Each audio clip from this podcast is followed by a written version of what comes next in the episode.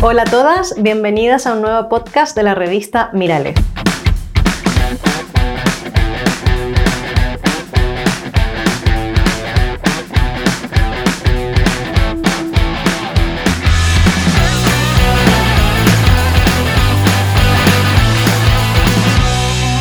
En el pasado Les Gay Cinemat de octubre del año pasado vimos una peli que nos gustó muchísimo la amiga de mi amiga. Nos reímos mucho, fui con mi grupo de amigas y nos sentimos muy representadas. Y por supuesto teníamos que iniciar nuestros podcasts con su directora, Zaida Carmona. Bienvenida. Hola, ¿qué tal? Muchísimas gracias. Bueno, Zaida que además es la protagonista de la peli, así al estilo Woody Allen, eh, directora, guionista y protagonista. Eso es, sí, sí, lo hago todo. Saida, hay tan poquitas eh, películas eh, lésbicas que se hagan en España, o sea, hechas por lesbianas, que mm, tenemos mucha curiosidad un poquito en saber cómo surge la idea, eh, por qué, o sea, ya no solamente la idea, a ver, a mí me pasa a veces con mis amigas que estamos viviendo situaciones o lesbian dramas y decimos, hay que hacer una película de esto. Peli, ¿no? Claro, pero claro, no la hacemos. Entonces me gustaría que me contaras un poquito cómo, qué momento fue como, venga, esto tiene que ser una peli. Perfecto, pues a ver, yo, bueno, he estudiado audiovisuales, luego estudié un máster de guion y, bueno, siempre he fantaseado con la idea de, de hacer películas. Yo tenía un guion escrito que, bueno, sí que tenía una, una trama bollera, pero era un guion que, que requería de, de, una financiación como, como estándar, ¿no? Con una productora detrás, con un, bueno, con una cosa como mucho más, mucho más comercial o al uso. Y entonces, en confinamiento, como surgen, yo creo, tantos proyectos que ahora están, no están llegando a la luz, se están, se están estrenando, publicando, eh, un día hablando con, yo estaba obsesionada con las películas de, de Eric Romer, que es un cineasta que las personas que hayan visto la peli sí. entenderán mi obsesión. Y un día hablando con, con mi amigo Mar Ferrer, que es, es, uno de mis mejores amigos y un cineasta al que admiro mucho, que hace cine completamente punk, le estaba contando pues, mis historias y me dijo, Zaida, eh, tienes que escribir sobre, sobre tus amigas. Y fue como sobre todo esto. Entonces, eh, bueno, fue curioso porque, claro, estábamos en plena pandemia y yo empecé a imaginar una película protagonizada por eso, por, por mis amigas, con mi entorno y también era una manera de, de salir a la calle, ¿no? Desde la ficción, ¿no? Y empezamos a, a coescribir juntos y, y, bueno, la verdad es que fue muy curioso porque yo normalmente escribo, soy bastante lenta al escribir. Y la amiga de mi amiga surgió, o sea, fue de esto que, que, que conectas con algo. Y surgió como muy rápido la, la primera versión de, de guion. Y luego, bueno, pues fue un poco eh, primero contactar con, con Rocío Saiz porque me hacía como mucha gracia que fuera, fuera uno de los personajes, de hecho ya lo escribí pensando en ella, luego contactar con con Alba Cross por si quería salir y empezar como a crear ese, ese equipo, entró Marquero que es eh, ayudante de dirección, productora ejecutiva, coordinadora de postproducción y persona que gracias a ella existe esta peli. Y dijimos, vamos a ponernos en serio, vamos a ponernos las pilas y al final creamos un ejército de tías eh, maravillosas, de jefazas que, que se pusieron, que nos pusimos a trabajar juntas y eso en un, en un rodaje con, que, con muchísima tía, con muchísima bollera, con mucha persona LGTB. Muchísima bollera, es verdad. Y solo, no solo delante de las cámaras, sino detrás de las cámaras, que para mí también era importante como, como llevar nuestra comunidad, ¿no? Eh, a la hora de contar historias, no solo desde parte de, la, de yo como directora, sino como en todo el equipo técnico, que muchas veces hay ciertas profesiones en los equipos técnicos que están muy copadas por, por los tipos, ¿no? Y por tipos cis heterosexuales, además. Entonces, bueno, fue, fue un rodaje que fue, fue una maravilla y, y fueron como unas como casi unas vacaciones bolleras. Eso suena genial. ¿Y cómo pudisteis financiar la peli? Pues esto es un temazo. Eh, la película está autofinanciada y está financiada mediante un crowdfunding. O sea, lanzamos un, un Berkami y la verdad es que participó muchísima gente. Yo creo que esto fue también como señal de, de la necesidad ¿no? que tenemos de, de contenidos hechos por y para nosotras y porque la verdad es que yo me quedé alucinando de, toda la gente que, obviamente conocidos y amigos, pero también mucha, mucha gente desconocida que, que, apostó por el proyecto sin yo tener una carrera de cineasta detrás, siendo mi, mi primera peli. Y creo que eres un poco eso, que eso responde a, la necesidad de, de, tener contenidos, referentes audiovisuales eh, hechos por y para nosotras. Sí, es que yo también creo que se nota muchísimo cuando somos las mismas lesbianas las que contamos nuestra historia y buscamos nuestra representación. Sí, en, todos los ámbitos, literario, en el cine, o sea, en las series, que actualmente hay mm. muchísimas series. Tú, bueno, debes como cinefila consumir muchas series, ¿no? Sí. Y ves que cada vez hay más personajes boyeros que, bueno, algunos parecen metidos así como en un sinsentido, pero otros están muy bien. Pero claro, la representación todavía sigue siendo un poco peculiar. ¿Tú qué, piensas de eso? Pues creo que la... Joder, que sí que es cierto que estamos viendo, y sobre todo eso, sobre todo más en las series que, que, que en, las, que en las películas, estamos viendo cada vez más representación con personajes más diversos y más plurales pero bueno, lo que pasa es que venimos de un desierto, entonces ahora parece que haya, que haya muchas. No hay muchas, está un poquito mejor. Y creo que es un camino ¿no? que tiene que evolucionar. Yo lo que creo es que, que son necesarias muchas miradas para también eh, ¿no? para generar representaciones de, identidades diversas, porque al final somos, obviamente, somos muy diferentes entre nosotras. Aquí no, haya, no hay una bollera que represente a todas las bolleras, por supuesto, y menos mal, ¿no? Eh, no sé, creo que hay como es que lo que necesitamos son muchas miradas. ¿Qué pasa? Que, por ejemplo, yo sé que este año no es como, pues, eh, yo estoy, no he hecho, he grabado esta peli, es como, ah, y han dicho, ay, la peli de bolleras de este año, y es como, wow, ¿qué pasa? Que, puede, que, que, que hay un cupo para, para una peli de bolleras. No, no, lo que necesitamos es que haya muchas, porque va a ser cuando realmente eso, realmente haya una, una, diversidad de representación. Yo al final soy muy consciente de que lo que yo represento, jo, es muy guay que, que haya gente que se sienta identificada, pero es una mirada muy sesgada, porque es una ficción, es una mirada en la que yo he querido reflejar, pues eso, un cierto tipo de persona eh, que... Eh, está en una crisis vital, eh, un poco inmaduras emocionalmente, un poco perdidas, pero es una visión muy sesgada. Yo no estoy pretendiendo representar a todas las bolleras, por, pero por supuesto, Dios me libre, ¿no? Pero que a veces parece que encima cuando hacemos una representación tiene que ser una representación perfecta y completa, y es como, no, lo que necesitamos es muchas películas, muchos contenidos, muchas series para que así haya de verdad. Sí, sí, sí. O sea, para. A ver, chicas, que la mayoría no habéis visto la peli porque se va a estrenar este trimestre. Se va a estrenar en los cines, que tenéis que ir a verla, que tenemos que apoyar el cine boyero, y después se estrenará la plataforma Filming. Sí. Y para todas las que nos siguen de otros países, ¿qué podemos decir? Pues a ver, estamos, eso, estamos justo junto con una distribuidora, que creo que es guay mencionarla, pues una distribuidora que se llama Begin Again que está además eh, íntegramente, son todo tías la que la llevan, que eso en el, en el mundo del cine y de la distribución no deja de ser un poco sorprendente y bueno, ya, y apostó por, por la película y también están intentando hacer eh, distribución internacional.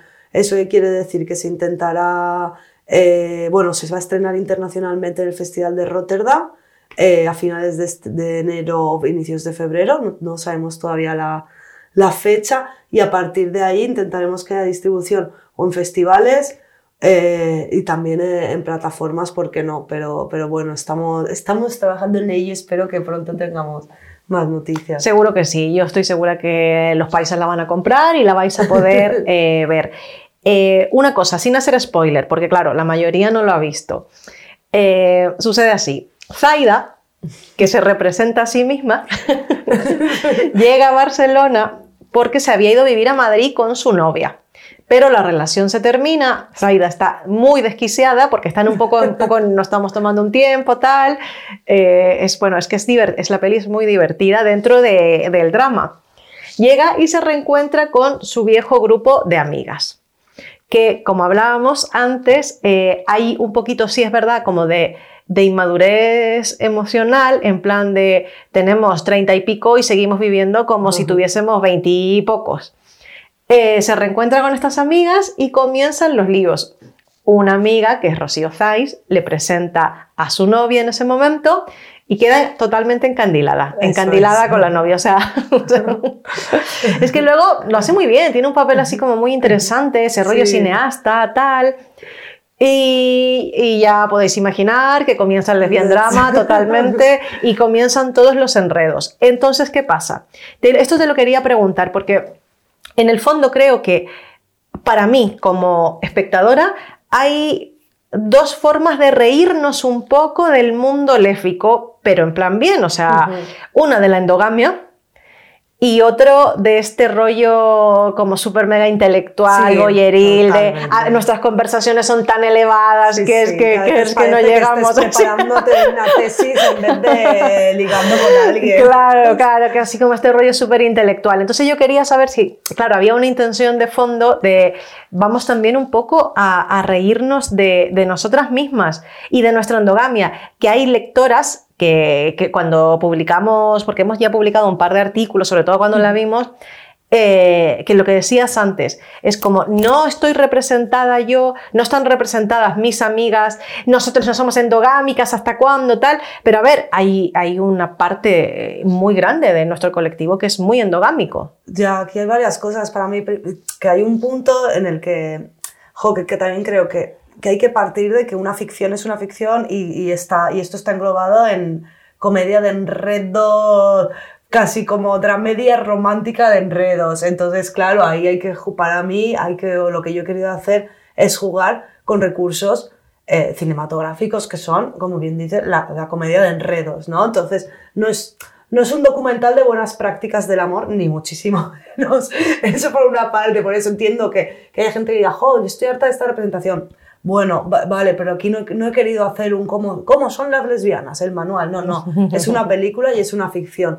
Eh, por otra parte, para mí es fundamental en la ficción y sobre todo en la autoficción, como espectadora y, y como creadora, el saber reírse de, de, una misma, el saber hacerse, hacer autoparodia, también porque es el humor que a mí más me interesa o con el que más yo conecto. Entonces, en ese sentido, para mí sí era importante y sí que es cierto que en mi en mis relaciones sentimentales, eh, creo que ahora estoy saliendo de ello y menos mal hace los años, pero siempre, siempre ha estado ahí esa cosa endogámica, esa cosa de, no de encerradas, en, dando la vuelta de la tortilla y encerradas en nosotras mismas. Y, que bueno, que estaba ahí me parecía como materia prima interesante para una película y más para una película de enredos. Y por otra parte sí que me parecía divertido hacer esa autoparodia también sobre sobre la erótica de lo, de lo intelectualizado, ¿no? Que eso que te digo es que a veces yo me he visto hablando por Tinder y parece que estoy aplicando a, a una beca en el Reina Sofía, ¿no? Hablando de quién me gusta, es comparemos esto. Siento que creo que a los 20 yo era insoportable en esto, era, era una boyarty insoportable. Y ahora ya me he relajado y, y digo que, mira, que veo la Isla de las Tentaciones y no pasa nada. Pero me, y en Barcelona que aunque yo amo Barcelona, sí, o sea, tengo ahí toda mi familia, mis amigas, mi familia escogida, pero a veces pecamos un poco, o en mi entorno, de ahí, se peca un poco de esa de esa intelectualidad un poco snob. Entonces me parecía, totalmente. Me parecía guay como darnos un poco de caña, ¿vale? y, y, eso, y como, bueno, darnos un poco de caña. Hay un momento que me llama muchísimo la atención en la peli y quería preguntarte. Cristina. Vamos a ah. hablar de Cristina, por favor. Sí. ¿Cómo aparece Cristina ahí? Pues a ver, Cristina Rosenbinge, yo siempre he sido muy fan de ella, ¿no? Desde, desde bastante peque. Eh, y, como que tenía como una fantasía y un sueño. Una fantasía sexual, ¿no? No, una es una fantasía más, más de, verdad, como que le ha, dado mucho nivel artístico y como que me ha acompañado eh, en todos mis dramas, esas canciones, en todas mis rupturas amorosas, en todos mis enamoramientos. Bueno, es como un tótem, ¿no? A nivel, a nivel musical, artístico. Y, y, yo tenía la fantasía de que, de que, bueno, que en, mi primera película pudiera aparecer de, de alguna manera. Y, bueno, entonces yo la, tuve la suerte que hace unos años, cuando ella sacó el disco de Lo que te falta, eh, preguntó a una productora que se llama Canadá si alguien quería hacer una especie de lyrics videos para, para su, su disco. Y una amiga mía, Alba Barneda, dijo, tengo una persona que es súper fan de Cristina, eh, Zaya Carmona. Entonces yo le hice unos pequeños vídeos y a ella le gustaron mucho, fue muy emocionante y como que ahí fue cuando nos conocimos. Entonces cuando escribí el guion me imaginé ¿no? este personaje casi sin desvelar mucho, pero como hada madrina, ¿no? Como, eh, pues como que me, me, me apetecía mucho que fuera ella. Se lo envié y aceptó, se portó súper bien con nosotras. La verdad es que ha sido maravilloso y ha sido un sueño poder tener a Rosenbinge en la película. Increíble. Es como, o sea, eh, me lo di- dicen esto a la persona de 18 años y dice, mira, ¿de qué, qué me estás diciendo? Zaida, ¿te puedo pedir un favor ante Sí. toda nuestra audiencia? A ver, Vale, tu, tu fantasía era Cristina. La mía, pero sí es fantasía sexual, la mía no es mi tótem, es Kate Blanchett. ¿Tú crees que en tu segunda película la podrías tener? eh, o sea, eh, claro, o sea, claro que no. Pero Zaida, y por favor, mira, me da igual que sean cinco segundos, pero por favor que ponga esas miradas No, así no, en plan no, Carol, así, eche- por favor. O sea, me muero, me muero. Es que da- es- es- sería un, un buen motivo, ¿no? Más motivo más que suficiente para intentar hacer una segunda película, imagínate. O sea. A ver, tu película lésbica preferida, la mía ya es obvio que es Carol, pero la Wow, tuya. ostras. Una. Mm, Pues voy a decir, mm, ¿qué te digo? Ay, es que me he puesto nerviosa. Mira, te voy a decir una, que es que tengo muchas favoritas, pero una que me hace muchísima gracia, que es Batalla Cheerleader. Ah, bueno, es que es muy grande esa peli. Una peli además hecha por una bollera. Sí, sí, sí, sí. Y en unos años en los que, joder, que, que una comedia tan, tan loca, tan burda, tuviera, ¿no? En esa, no sé, que no sé de qué años es, pero ya es, ya es de hace años, de Es- los noventas, ¿no? Y, Eh, Finales creo, de los 90. sí, finales de los 90, y sí. creo que, joder, que es, que es muy valorable. O, por ejemplo, me gusta muchísimo Catfish, que es una peli como un poco referencia de la amiga de mi amiga. ¿Por qué no me acuerdo? Porque creo la, la- esa la vi hace muchísimos años, o sea, Sí. eh, es muy antigua, ¿no? Sí, yo esta la vi ya eh, en plan después que, de que saliera, pero yo creo que es como de... Si hay, si hay una peli bollera de la que bebe la mía de mi amiga, sería, sería esa, por el tono, por el tal, es como... Parece una maravilla. Y luego, poniéndome intensa, retrato a una mujer en llamas. Yo tengo que decir, a riesgo de, eh, de, de que parezca fatal, casi me quedo dormida. Bueno, bueno, no pasa nada. Y, y mira que me gustaba mucho la rubia, ¿eh? pero Herbert. eh, no sé si fue un momento en plan tal, pero me costó, me costó mucho la peli, o sea, me costó un montón. Y, Oh, yo- y amigas que me decían la mejor peli que he visto, tal. A mí me encantó, es cierto que la vi en cine, creo que es una película que es necesario verla en cine porque para eso, para mantenerte ahí como... Bueno, Carol la amo, por supuesto, Carol me la vi dos veces. Salí- ¿Dos? Sí. ¡Buah, qué aficionada! No, dos, me- en el, dos en el cine. Ah, vale. no, me casa mucho cada Navidad cae, por supuesto. Es que, cada Es que, por favor, hay es que, es que no puedes no verla. ¿Sabes qué me pasó a mí una vez en un vuelo desde Nueva York a Madrid? Estaba Carol y yo, ¡ah! ¡Ay, qué maravilla! Por favor, la voy a ver. Y había cortado la parte en la que se lían. ¿Qué? O sea, tú imagínate tragarte toda la peli y me habían cortado la parte en la que se O sea, lían. pero esto es muy grave. Sí, Qué fuerte. Sí, sí, Uf. sí. Pero claro, ves una peli heterosexual y se lía todo el mundo. Pero ves Carol y es que además es, es- a ver, es, la escena sexual es muy guay, pero también es muy, es muy casta. O sí, sea, que sí, no sí. es muy. No, no, totalmente. Madre mía, qué No. horror. Volviendo a la peli, volviendo a la peli, que aquí nos, nos hemos desviado. Eh, ¿Qué tanto está inspirada en tu propia vida? En tu A propia ver, vida, ¿eh? eh, realmente son cosas, no, esto no ha pasado, pero podría haber pasado. O sea, son como Frankenstein, cachitos de historias pasadas, presentes mías, de amigas, y en el que hemos hecho como este, ¿no? este vodevil a partir de cosas que han pasado. Entonces, bueno, es, está inspirado en acontecimientos reales, así en plural, pero la, la peli, es, lo que es la trama, no es, no es real, es una ficción. Y a mí me hizo tanta gracia que pensaba que era tu propia vida A ver, totalmente. es un poco Frankenstein de cositas de mi vida, así como... Mi parte favorita es cuando llegas ahí con unas pintas al concierto y las ya, chicas ya. del baño. Esta señora. Sí, sí, sí. es, que, es, por- es que es muy, muy, muy divertida. Sí. Ahora te quería preguntar también, eh, porque yo creo que, a ver, que la peli está muy bien, que ha tenido una acogida espectacular. Esto ya te anima a ti para una segunda peli, ¿no? Jo, la verdad es que sí, porque realmente con, con esta película que está hecha tan desde los márgenes y de una manera tan, tan punky, ¿no? A nivel de producción, que, ¿no? que también tendríamos que plantearnos de, jo, qué guay que exista, pero lo hemos tenido que hacer, ¿no? Desde, desde ahí. Pero bueno, que teníamos una expectativa, ¿no? Como, como muchísimo menor. Para mí era un sueño poder, poder hacerla, simplemente. Poder llegar a hacer una peli, que es, es hacer películas es muy difícil, muy, muy largo, muy costoso. Es el trabajo de muchísima gente, no, no, es un trabajo para nada solitario. ¿Cuánto tiempo tardas, más o menos? Pues esta peli que hemos ido rapidísimo porque nos hemos saltado muchos procesos de producción. Escribimos el guion en 2020, rodamos en 2021 y eh, acabamos y estrenamos en 2022 y ahora estamos en promo, o sea, llevamos como es bastante tiempo y esta hemos ido rapidísimo, pero una peli como, como más convencional, pues obviamente pues, puedes estar cinco años, ¿no? Entre,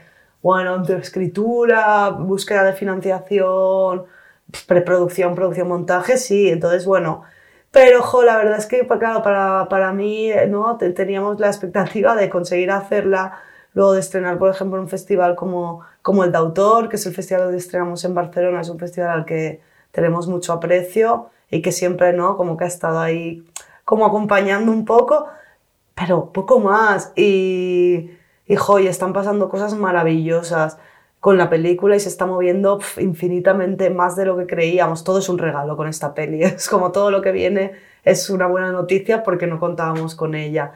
Entonces sí, sí que anima, sí que anima a decir, jo, pues, pues vamos a hacer vamos ¿Y a, lo de bolleras?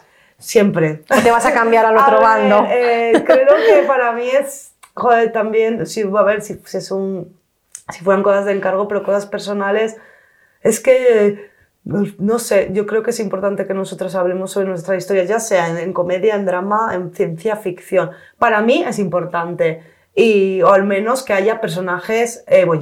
No sé si toda la trama va a ser tan bollera como la vida de mi amiga, pero creo que, que sí que representación de alguna manera en algo que escriba yo quiero que esté, por supuesto. ¿Se puede vivir de esto? Ahora mismo yo no estoy viviendo de esto, eh, confío en que sí es muy complicado. Eh, es muy complicado, pero bueno, es la idea, ¿no? Hay que, ¿no? al final son trabajos como o muy precarizados o que solo los puedes tener cuando tienes otro trabajo que te lo permite o puedes dedicarte a ellos si tienes, no si estás en un nivel económico muy alto, entonces bueno, es, es el cine es el cine es un arte extremadamente elitista y entonces bueno, hay que intentar ver las formas de de reventar un poco ese, ese, mercado. Sí, es que debería poder hacerse. Bueno, tenemos la otra película léfica hecha por lesbianas, que es eh, de Chica en Chica, de Sonia Sebastián. Ahora Sonia está viviendo en Estados Unidos, me parece, y está también haciendo cine. Qué bien, qué bien. Es que es, pues mira, me alegro. Es que la verdad es que, bueno, no por ahora para mí no es el presente, espero que sea el futuro. Seguro que sí, Zaida. Muchísimas gracias por acompañarnos en este podcast. Eh, creo que tienes mucho talento, creo que has hecho una película y es muy, yo de verdad pienso que es muy difícil hacer comedia. Eh, la comedia no, no, siempre tocas el humor de todo el mundo y además eh, creo que es muy divertida, es muy fácil, se, se pasa muy rápido el tiempo, te deja un mensaje y, y, no es fácil porque al final, claro, eh, hay mucha gente que tiene esa expectativa, como lo que hablábamos antes de eh, que sea Romer, ¿sabes? que sea Romer, eh, que sea sesuda, que sea tal. Y creo que atreverse también con la comedia y hacerlo bien y hacerlo de manera inteligente es todo un desafío y creo que lo habéis hecho genial oh, y estoy segura que vendrán muchas pelis y yo te lo quiero agradecer. O sea, yo como luchadora de la visibilidad léfica durante muchos años, o sea, para mí eh, ver estas creaciones, o sea, me emociona, me entusiasma y por eso te lo quiero agradecer. Y chicas, no os podéis perder la peli, de verdad vais a pasar un muy buen momento. Muchas gracias, Saida, por acompañarnos y para la segunda peli te esperamos en el podcast. Por favor, muchísimas gracias a ti y a vosotras. Ha sido maravilloso. Muchas gracias por tus palabras. Y si a la, próxima aquí estoy. Con Kate Blanchett, ¿eh? Eso. ¿Ya está? No hagas eso. ya está, ya está. No hagas eso, o sea.